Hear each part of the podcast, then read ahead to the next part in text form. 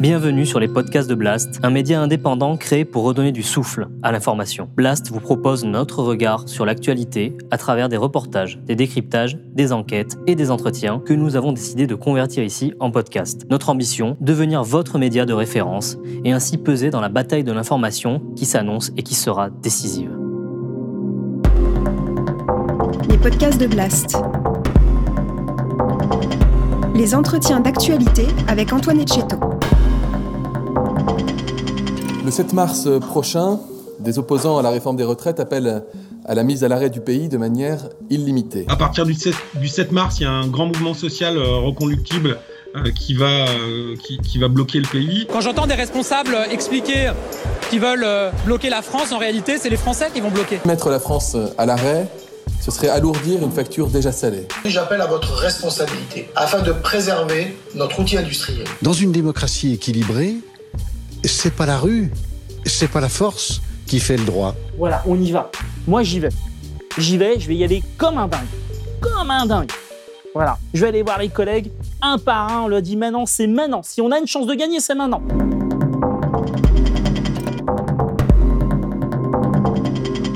La rue parviendra-t-elle à faire plier le gouvernement? L'intersyndicale annonce des manifestations historiques ce mardi et envisage déjà de poursuivre le mouvement en paralysant le pays alors allons-nous passer un cap dans la contestation?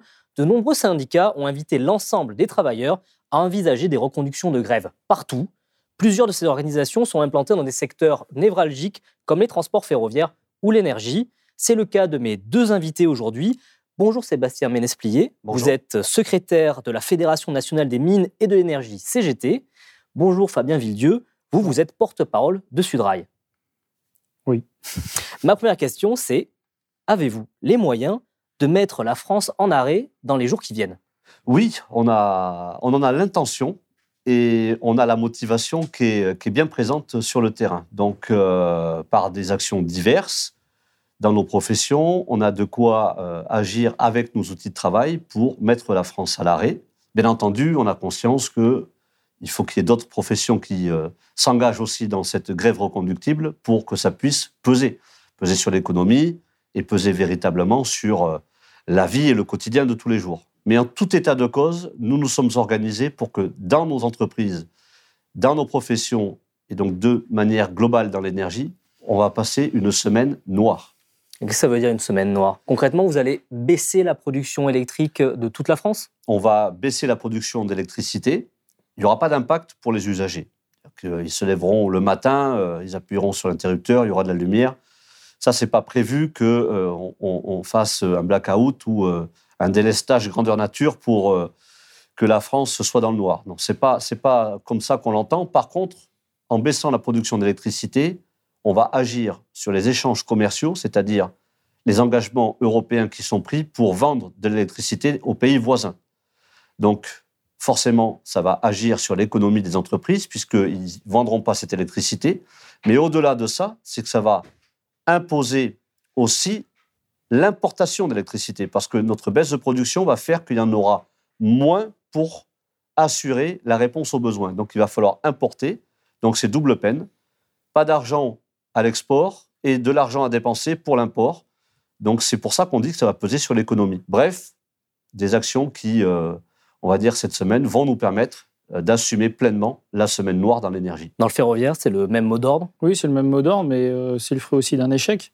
Parce qu'en fait, dans le monde idéal, on ne devrait pas en arriver là. On ne devrait pas euh, bloquer, faire grève, faire grève de façon reconductible, parce que de toute façon, dans un contexte où les gens perdent de l'argent, vous imaginez bien que faire grève, ça fait perdre de l'argent à beaucoup de collègues. C'est pour ça qu'on a quand même une responsabilité qui est quand même assez importante. Sauf que bah, c'est l'échec de quoi? C'est l'échec d'un certain nombre de, de journées euh, qui, même si ont été un succès, n'ont pas été de nature à faire reculer le gouvernement. Donc finalement, celui qui bloque, c'est pas nous. Nous, on n'est pas là en se disant ah oui, on veut bloquer à tout prix. Qu'est-ce qu'on va faire pour faire chez les gens? Non, nous, on a fait euh, des journées interprofessionnelles. On était plutôt cool, hein, plutôt sympa.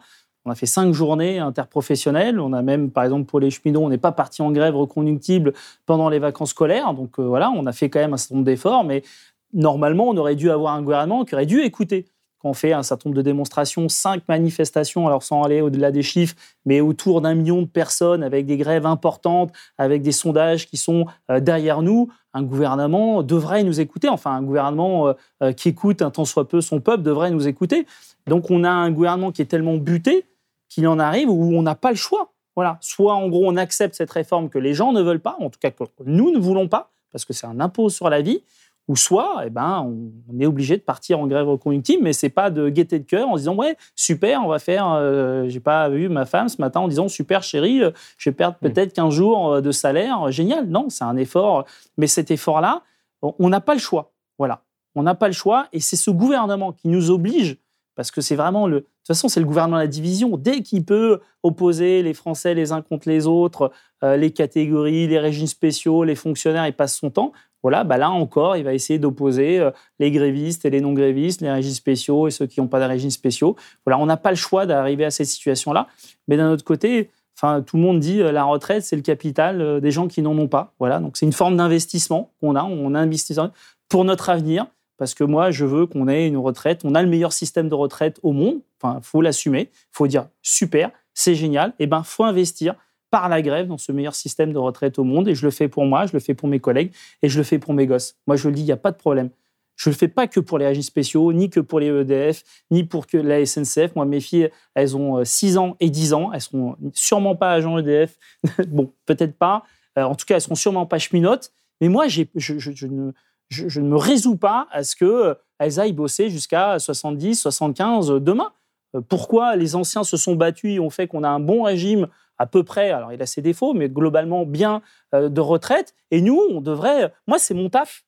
Dans ma vie, mon taf, on m'a donné un flambeau. C'est le flambeau de la retraite. Et ben mon taf, ça sera de le donner aux, générations futures. Alors, je ne sais pas si ça va marcher ou pas. Et je vais vous dire, c'est même pas mon propos. Que ça marche ou que ça marche pas. C'est même pas mon propos. Moi, je ferai tout. Je mettrai l'outil syndical à la disposition des gens. On a vu l'unité syndicale, on a vu les collègues d'EDF, on a vu tout le monde. Et après, on se donne les moyens que ça marche.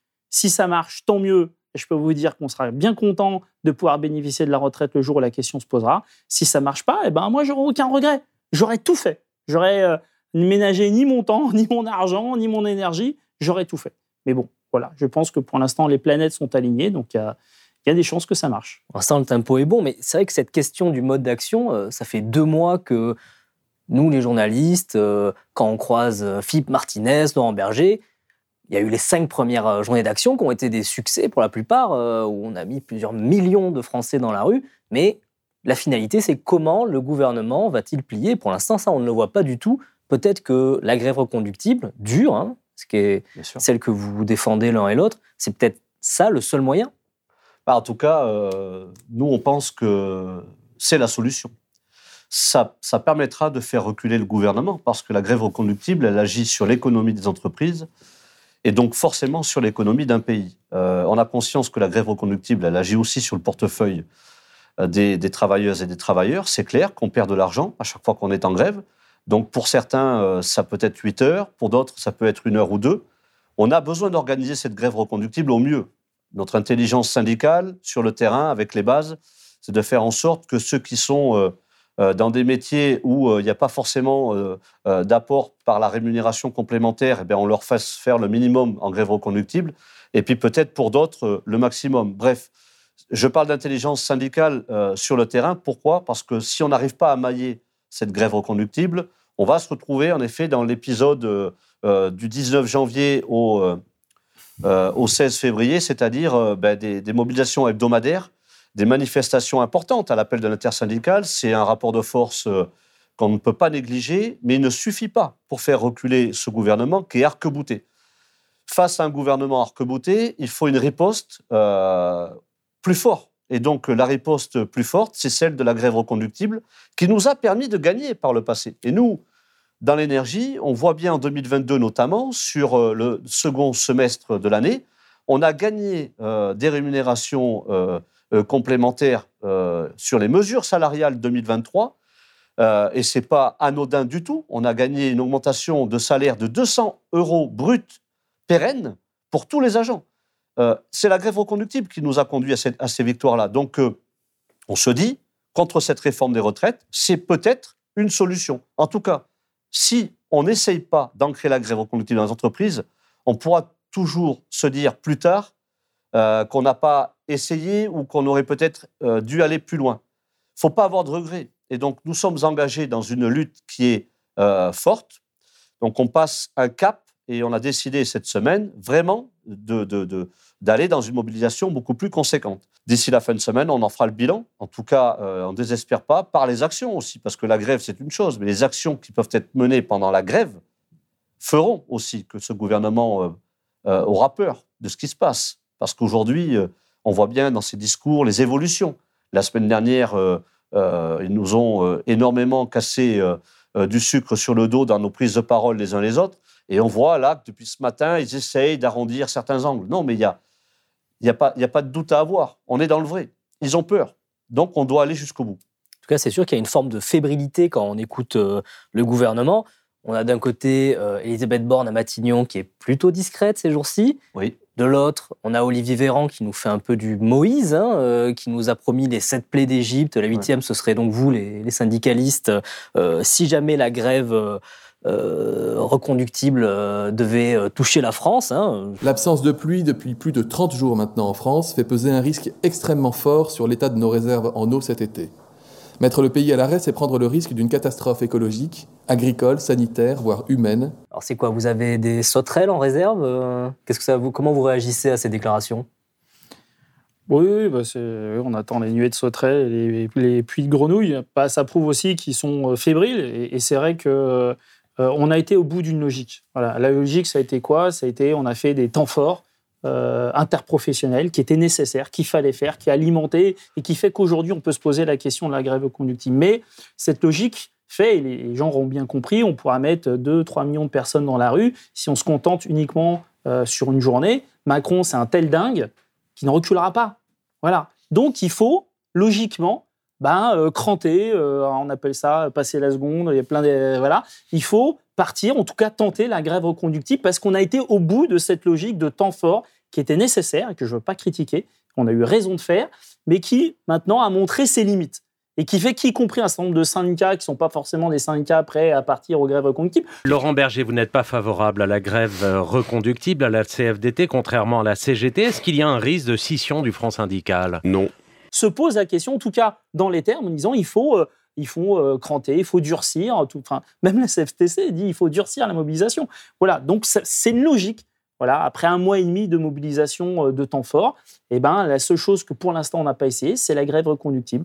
Et c'est ce qu'on va mettre en place. Et, moi, je suis assez confiant. Pourquoi? Je suis assez confiant parce que pour moi, les éléments sont plus favorables aujourd'hui qu'ils n'étaient en 2019.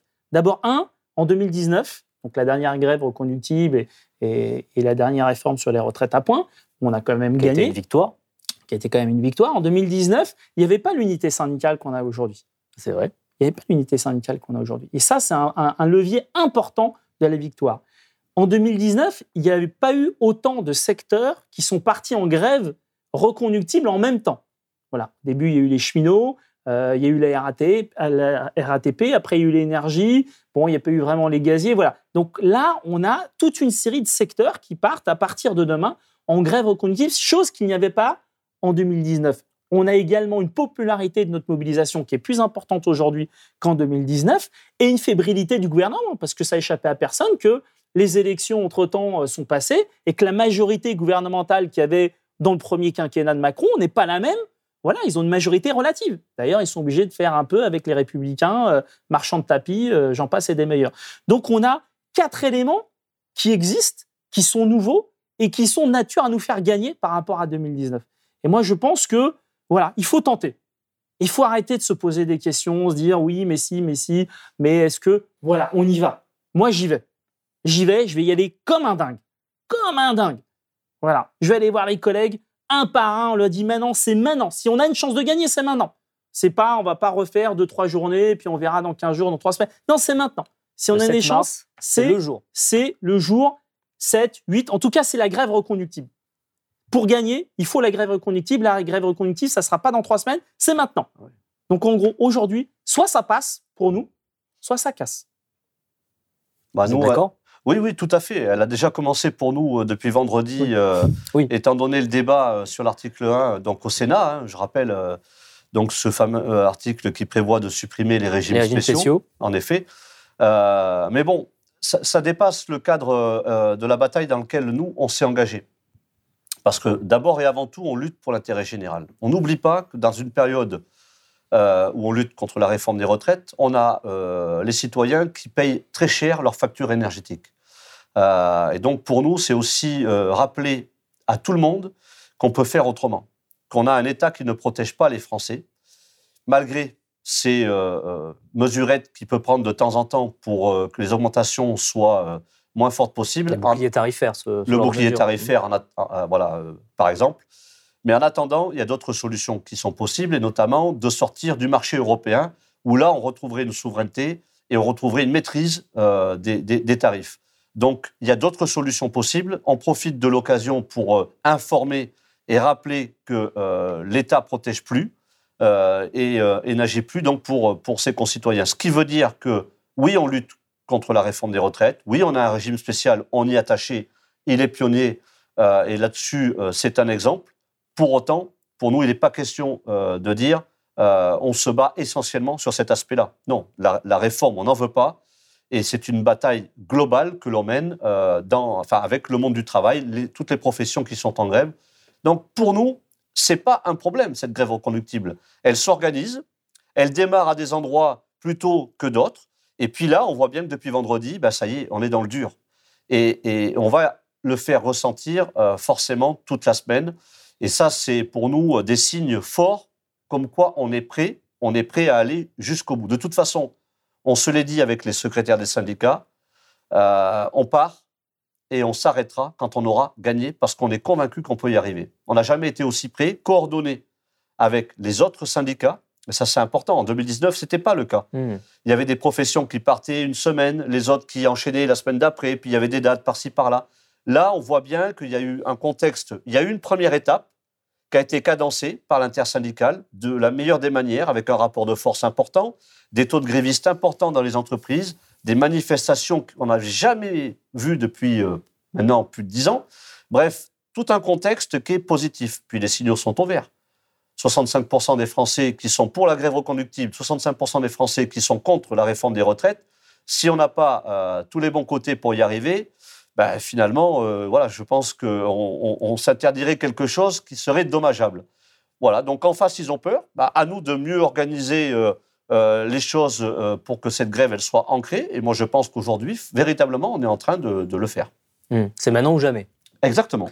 Et alors, l'idée de partir dans des arrêts de travail renouvelables, jour après jour, ça correspond pas forcément à la culture de toutes les centrales syndicales. hein. Je pense à la CFDT, par exemple, ou, à d'autres. Mais cette fois-ci, ils ont plutôt l'air de s'accommoder à l'idée. Alors, ça ne veut pas dire que demain, Laurent Berger va, s'enchaîner aux grilles euh, d'une centrale, mais ils vont vous laisser le faire. Il y a, chacun, ça va être en son registre. On a vraiment ce- cette sensation que, euh, dans sa diversité de culture et de pratiques, l'intersyndicale, elle tient, l'union sacrée, elle est, elle est vivace, quoi. C'est un peu ce que je disais, voilà, c'est qu'en en fait, on a été au bout d'une- politique, d'une stratégie de temps fort qui était important, qu'on a fait, qu'on a eu raison de le faire, mais voilà, il faut, il faut cranter. Bon, moi, je parlais que au niveau des transports, on a la chance d'avoir une intersyndicale avec la CFDT qui appelle à une grève reconductible, voilà, et euh, ça sera décidé en assemblée générale, et y compris euh, à la SNCF, on a plutôt des syndicats. Euh, l'UNSA ferroviaire, la CFDT cheminot, euh, euh, la CGT cheminot évidemment et, et Sudrail, on, a l'habitude de, pratiquer ce type de, de, conflit reconductible. Donc ça devrait bien se passer avec tout le monde. Donc concrètement, après mardi, il y aura quasiment plus un train qui roulera sur les rails en France? Alors, on ne sera pas là parce que parce qu'il n'y aura pas 100% de grévistes. Moi, les chiffres, les chiffres que j'ai là pour l'instant, c'est qu'au niveau des conducteurs, mais bon, ça c'est toujours comme ça. euh, euh, bon, je pense peut-être que dans l'énergie, il doit y avoir aussi euh, des professions où il y a un peu plus de grévistes que d'autres. Euh, voilà, les conducteurs qui quand même un, un des éléments et conductrices hein, qui est un des éléments importants pour euh, que le train avance. Oui. Voilà. Euh, moi, les chiffres de, de, de, de- de gens qui doivent se déclarer hein, grévistes aujourd'hui et à partir de demain, on est à 77%, quasiment 80%. Voilà, donc on a, il y aura pas zéro train, voilà, parce qu'il y a encore une vingtaine de pourcents de, de, collègues qui ne, qui ne seront pas en grève et qui feront circuler des trains, mais en tout cas, on a quand même un, un socle de quasiment 80% de, conducteurs qui, qui seront en grève, en grève reconductible. Et donc voilà, qui fait que ça va mal rouler aujourd'hui et demain, quoi, et, et, au-delà. Mmh. nous, on a aussi des taux de grévistes euh, qui seront très très forts, comme on a eu d'ailleurs hein, sur les journées précédentes. Alors on a aussi des métiers euh, un peu phares, hein, je dirais, parce que si on veut reprendre en main nos outils de travail, comme on, l'explique assez souvent, notamment je pense dans les centrales à la production, il faut qu'on ait euh, certains métiers qui, qui soient au, cœur. Et donc, euh, on a des taux de grévistes qui peuvent aller jusqu'à 85%. Euh, mais globalement, dans le technique, euh, ça suit très très fort. Après, dans le tertiaire, il peut y avoir, pour, certains, pour certains travailleurs de ces métiers-là, des différences, mais on a, on a eu des taux de grévistes quand même qui n'ont pas été aussi hauts, même quand on a mené la bataille contre le projet Hercule à EDF, par exemple, ou contre le plan Clamadieu chez MJ. Si on fait un petit peu de prospective, donc la grève reconductible commence mardi, elle sera peut-être conduite mercredi, jeudi, vendredi. Est-ce que vous avez une idée de jusqu'à quand elle peut durer? Est-ce que ça peut durer une semaine, deux semaines, plus? Bah, jusqu'à la victoire. Voilà. Après, euh, moi, je dirais soit jusqu'à la victoire, jusqu'à ce que les collègues nous disent euh, bah, stop. Voilà. Nous, on fait des assemblées générales. On va faire des assemblées générales tous les jours. Euh, je pense que de toute façon, là, quand vous tentez une grève reconductive, vous ne faites pas une grève de reconductive de trois jours, ou alors, euh, mm. vous ne la faites pas. Donc là, il y a quand même le but, quand même, c'est de, faire toute la semaine jusqu'à vendredi, de voir est-ce qu'il y a effectivement d'autres secteurs, parce qu'en tout cas pour ce qui est de la SNCF, et, je le dis euh, avec les forces et les faiblesses, hein, les collègues voilà, ont, ressenti, ils voulaient pas refaire ce qui s'était passé en 2019, où ils avaient trouvé qu'il n'y avait pas suffisamment de secteurs professionnels qui étaient en grève reconductible avec eux. Donc, euh, je pense que les collègues vont beaucoup regarder ce qui se passe. Euh, mais finalement, j'ai l'impression que tout le monde se regarde d'ailleurs euh, à l'énergie, à Total, dans l'éducation nationale. Voilà. Et si effectivement, il y a des secteurs professionnels qui sont encore en grève reconductible d'ici vendredi, qui ont encore de l'énergie, eh ben, eh ben, on continuera. Voilà, tant qu'il y a de la volonté, tant qu'il y a du monde en assemblée générale, tant qu'il y a des taux de grévistes et tant qu'on n'est pas tout seul, complètement isolé, bon, bah, il n'y a pas de raison de, reprendre le, travail. Hein on a, euh, je pense, le temps qui joue, y compris avec nous, hein, parce qu'on a aussi un gouvernement qui est sur une séquence retraite depuis un mois et demi, voilà, qui n'arrive pas de s'en sortir, euh, qui a d'autres séquences, qui c'est un peu comme le sparadrap hein, euh, dans Tintin, ça hein, voilà, ça reste. Bah là, il y a plusieurs sparadraps. Maintenant, il y a le sparadrap de l'inflation, c'est-à-dire, y compris une espèce de convergence des colères, où les gens commencent à dire, mais pourquoi ils nous ont foutus dans cette galère quoi? On a suffisamment de problèmes en France en termes de déjà on a du mal à, remplir le caddie pour faire les courses. Euh, euh, ah, puis ils nous rajoutent euh, il y a une crise écologique, crise de l'inflation, crise de l'énergie, on est en plein dedans. Le contexte avec voilà, en Ukraine. Avec quand même, faut, faut le dire, l'échec de l'ouverture à la concurrence dans le secteur de l'énergie. Hein. Moi, c'est la première fois, mon père a bossé à EDF, donc une espèce de, de, fierté euh, là-dedans, où euh, la France euh, voilà, est un pays qui exportait, où il n'y avait pas de problème de crise énergétique, patatrac, la moindre guerre, maintenant on n'est plus capable d'avoir... parce que c'est aussi le fruit de l'ouverture à la concurrence et de l'affaiblissement, et, je sais, il y a un certain parallèle avec ce qui se passe aujourd'hui dans le ferroviaire, où, on fait tout pour ouvrir la concurrence, donc on affaiblit l'opérateur historique, parce que l'opérateur historique, c'est évidemment le méchant, voilà, pour aider les, les, opérateurs alternatifs, comme on dit, hein, le privé en gros, hein, pour venir. Et puis finalement, à la moindre crise, on se rend compte que, euh, euh, que ça marche pas. Voilà. Donc euh, tous ces facteurs font qu'effectivement, il y a une espèce de ras-le-bol, de colère, mais moi je l'assume.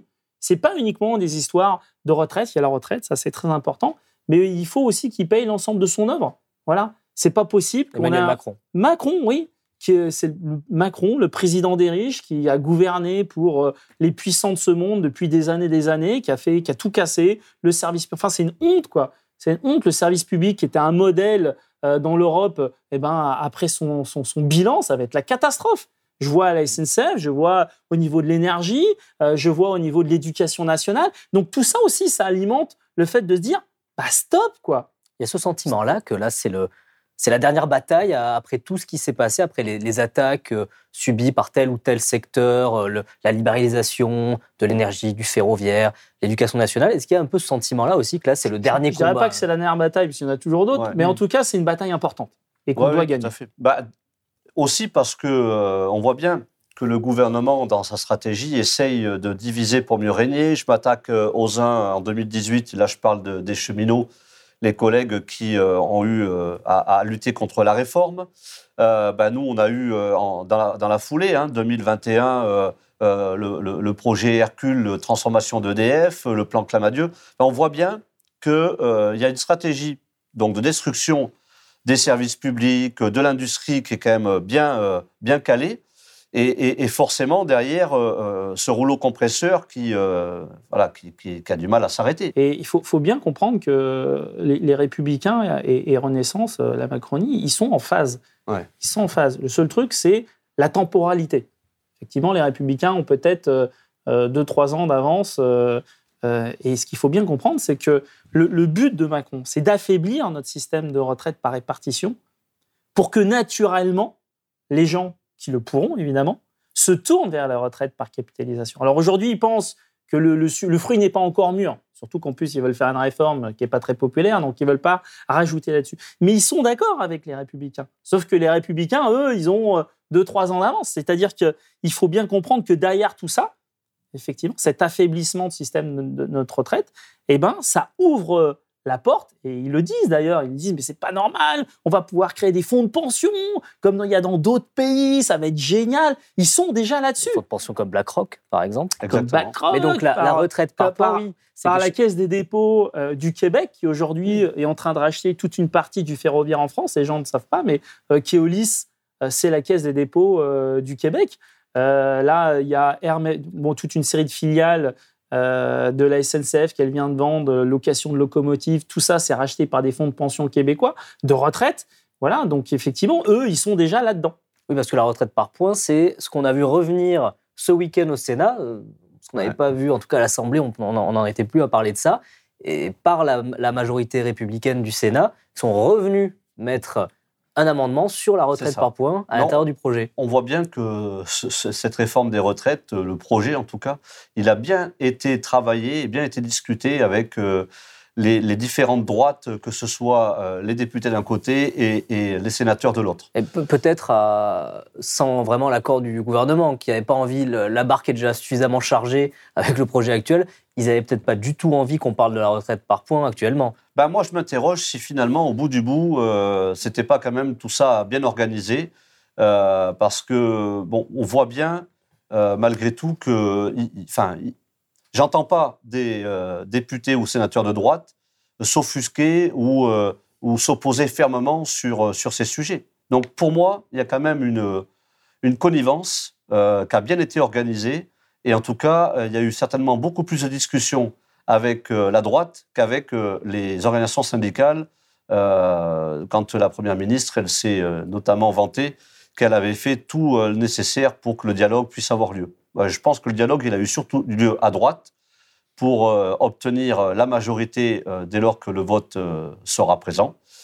Et véritablement, si à l'Assemblée nationale, nous n'avons pas eu la preuve, la preuve, comment dire, jusqu'au bout de ce que ça pouvait donner, au Sénat, c'est très clair. Hein.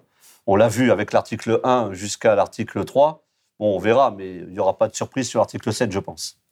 Là, il est question maintenant, forcément, je disais tout à l'heure, d'organiser la, riposte.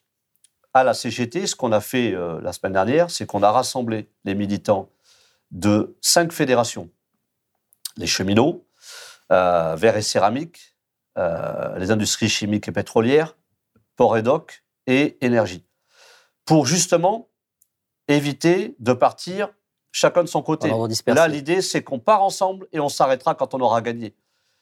Alors, on va faire la semaine. Nous, on dit c'est la semaine noire dans l'énergie euh, et on l'assumera totalement.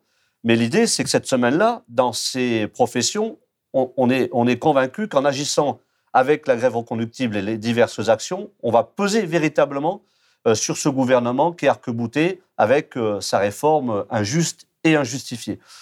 Peut-être qu'il faudra aller plus loin. Et peut-être pas.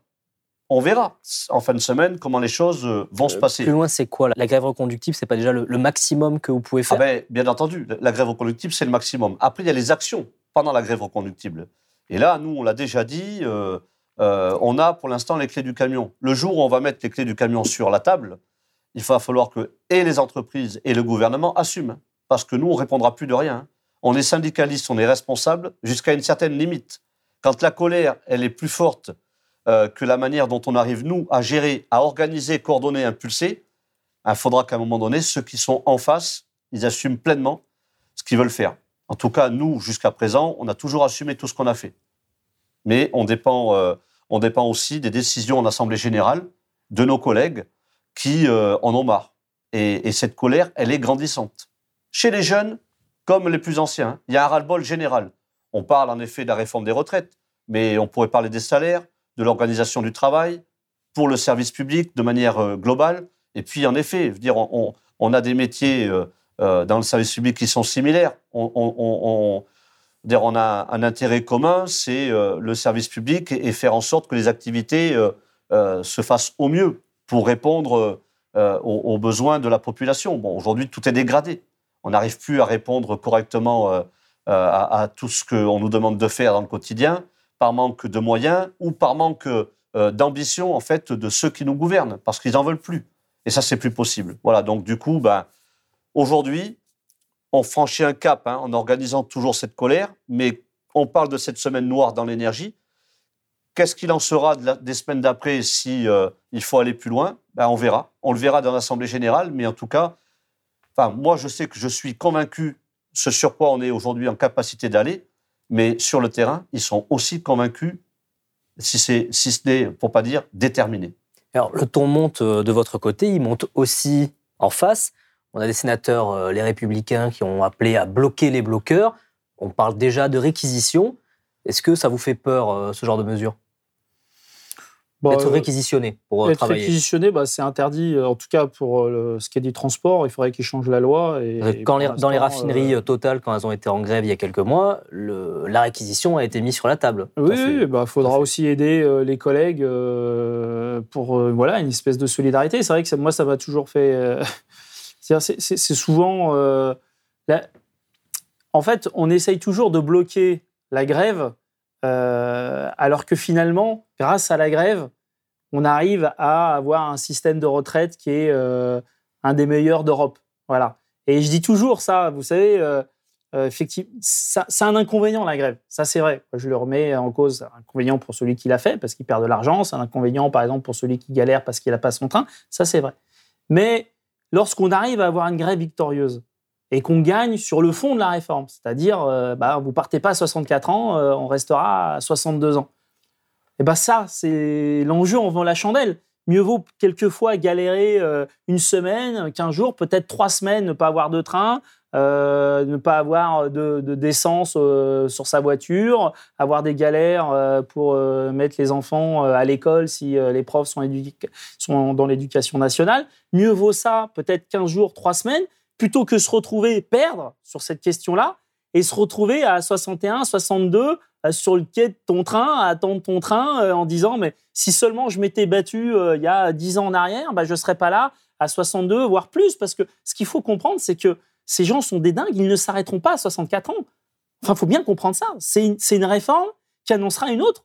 Il y a à la limite un, un, un des députés euh, de la majorité, Eric Woerth, hein, qui a changé de casquette, qui est maintenant chez, à Renaissance, et qui l'a dit, au moins il a cette, cette honnêteté-là, il dit, mais cette réforme ne sera pas la dernière. Il y en aura d'autres dans Faudra aller 4-5 plus ans. loin. Donc, si nous, on ne met pas un stop, un vrai stop, via la grève, via la grève reconductible, eh ben, dans 5 ou 10 ans, ils nous feront bosser à 70, 75 et ils trouveront toujours un pays. Regardez, j'ai regardé le Japon, ils sont capables. Moi, la dernière fois, j'étais sur un plateau de BFM, on nous expliquait que c'était génial. Au Danemark, on partait à 70 ans. Ouais. Enfin, ces gens-là se projettent déjà en disant oui, c'est possible de bosser jusqu'à 70 ans, mais est-ce qu'ils ont euh, bossé sur un poteau électrique euh, EDF Est-ce qu'ils ont euh, contrôlé un train, euh, euh, bossé dans un centre de, de maintenance? Ces gens-là ne sont complètement déconnectés. Alors oui, peut-être dans les euh, bureaux des ministères ou euh, sur les plateaux de télé des grandes chaînes d'information continue, on peut se projeter à bosser jusqu'à un certain âge, voire peut-être 70 ans, mais c'est pas la réalité des Français. Donc oui, ok, il y aura de la galère là, ça je l'assume, il n'y a pas de souci, mais cette galère, mieux vaut l'avoir maintenant que se retrouver à gratter dans des âges où honnêtement aujourd'hui en France, il y a un niveau de productivité, une pression managériale qui est telle que ce n'est pas du tout adapté aux seniors. Et l'énergie qui fait qu'on gagne en tout cas en termes de popularité de notre mobilisation, c'est bien ça. C'est parce que les gens ne se projettent déjà pas à 62 ans. Il y a une telle productivité, il y a un tel turnover. Enfin, le, le sport national dans les grandes entreprises, c'est quoi? C'est de virer les seniors. hein. C'est quand même ça. hein. parce que vous n'êtes pas assez productif, parce que vous n'avez pas assez la gagne, parce que vous n'avez pas assez. S'il y a toujours un reproche qu'on vous fera, c'est le sport national dans les grandes boîtes. C'est déjà le sport national à la SNCF.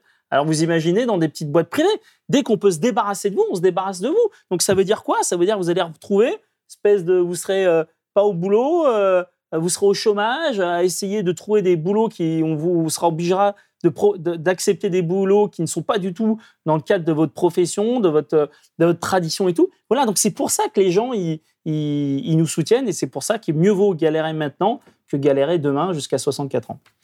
Si je vous suis, s'il y a un fond idéologique aussi fort dans le projet du gouvernement, si c'est vraiment une réforme idéologique, on a l'impression qu'il y a une détermination euh, de la part euh, d'Emmanuel Macron, d'Elisabeth Borne, et quoi que vous fassiez, ils vont pas reculer. Ah ben c'est certain qu'aujourd'hui, on, peut se poser la question quand on voit comment euh, avance ce rouleau compresseur depuis qu'Emmanuel Macron est, à, est à la tête de, de, ce pays. Mais en même temps, bon, vous y croyez, vous, qu'un jour Emmanuel Macron vienne à la télévision après une semaine, 15 jours de grève, de paralysie du pays et dire Ok, j'ai compris, bah, on retire la mesure d'âge légal Moi, j'y crois parce que jusqu'à présent, ça n'a pas été le cas. Il n'y a jamais eu une opposition euh, concrète euh, du monde du travail vis-à-vis des réformes que Emmanuel Macron euh, a, organisées depuis qu'il est au pouvoir. il y a eu les Gilets jaunes à un certain moment donné qui se sont élevé face à, la montée des tarifs euh, euh, de, l'essence notamment. D'ailleurs, aujourd'hui, ils sont beaucoup plus élevés et puis euh, on n'est pas forcément, on n'est pas forcément, comment dire, remonté contre tout ça. Mais en fait, aujourd'hui, c'est tous les tarifs qui ont explosé. Tous les produits de première nécessité, ils ont explosé. On parle de la réforme des retraites, mais il y a d'autres sujets à venir. Il y a la sécurité sociale. donc, ces enjeux de société, ces sujets qui sont quand même euh, plus qu'un symbole pour le pays, parce que euh, c'est le Conseil national de la résistance. Donc, euh, c'est un président et un gouvernement qui s'attaquent à des symboles qui ne sont pas possibles. Et on voit bien qu'aujourd'hui, donc, cette politique, elle a besoin d'être poussée vers la sortie et pour qu'on passe véritablement à quelque chose. Donc, on ne s'arrêtera pas, à mon avis, à la bataille contre la réforme des retraites. Il faudra s'attendre véritablement à d'autres enjeux dans les mois euh, à venir et pour le quinquennat d'Emmanuel Macron. Mais d'ici là, gagnons déjà ce retrait et cette, euh, de, la réforme des retraites. Très bien. Juste, si je peux rajouter un mot, moi j'ai toujours pensé que 50% de la victoire, euh, c'est dans la tête.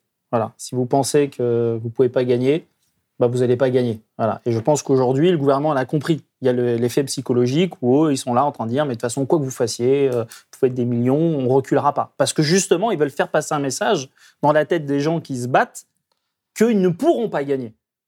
Justement pour qu'ils ne se battent pas. Parce que à quoi ça sert de se battre si vous pensez que vous allez perdre? Voilà. Eh ben non. Ce message, il passe. Ce, message passe, oui. Les gens sont majoritairement. Et la victoire, et oui, je sais. Majoritairement pensent que la réforme va passer. Je, suis d'accord. Et je pense que la, bataille contre le fatalisme est importante. Voilà. Parce qu'effectivement, aujourd'hui, vous pouvez avoir des gens qui sont contre une réforme, mais s'ils pensent que l'autre, c'est un dingue et qu'il ne reculera pas, eh ben, ça fera des gens euh, qui seront contre, mais qui seront aigris et qui ne se battront pas. Voilà. Donc, il y a une véritable bataille là-dessus.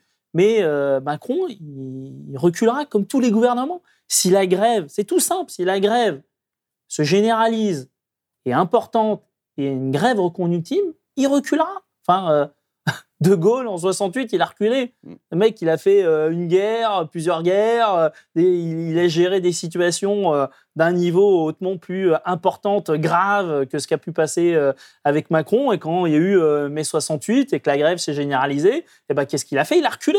Voilà, eh ben, il fera pareil. Par contre, effectivement, si la grève euh, ne se généralise pas, si on a du mal à avoir une grève reconductible, s'il n'y a pas des secteurs importants qui se mettent en grève reconductible, bah pourquoi il reculerait? Pourquoi il reculerait? Il n'a pas besoin. Donc effectivement, lui, ce qu'il veut, c'est euh, gagner la bataille du fatalisme. Ok, vous êtes contre, mais c'est pas grave. Vous êtes contre, mais euh, vous ferez rien. En gros, c'est ça on les connaît, hein, tous les collègues qui sont là euh, avec la tasse de café, qui sont contre tout euh, et, tout le monde, mais qui ne font jamais grève et qui viennent jamais à une manifestation. Lui, ces gens-là, il, les veut. Il les veut, c'est parce que ça lui laisse les mains libres pour faire ce qu'il veut. Si on gagne cette bataille en disant non, on peut gagner. Pourquoi? Parce que euh, parce que euh, il y a l'unité, parce qu'il y a plusieurs secteurs professionnels, parce que les ventes, en gros, parce que les ventes sont favorables.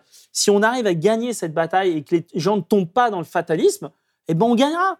Comme on, on a gagné en 95, comme les anciens ont gagné en 68, comme les autres, et Macron il fera pareil. Voilà, le jour où la grève elle se- sera généralisée et qu'il y aura plein de secteurs professionnels qui partiront en grève, eh ben il prendra, il fera tout son timide.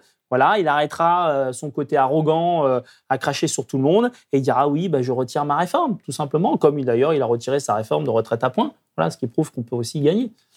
Donc euh, voilà. Par contre, On faut est pas dans tomber- une lutte de classe. Donc, euh, on, on s'y attelle et on s'organise pour la gagner, celle-ci. Si vous avez aimé ce podcast, s'il vous a été utile, n'oubliez pas de nous mettre des étoiles ou de le partager autour de vous sur vos réseaux sociaux. Blast est un média indépendant, et si tous nos contenus sont en accès libre, c'est grâce au soutien financier de nos blasters et abonnés. Pour nous soutenir, faites un don unique ou mensuel et rendez-vous sur blast-info.fr. Blast, c'est aussi une web télé disponible sur YouTube et Peertube et présente sur tous les réseaux sociaux. Alors suivez-nous et pour ne rien rater de nos contenus, abonnez-vous sur notre chaîne YouTube.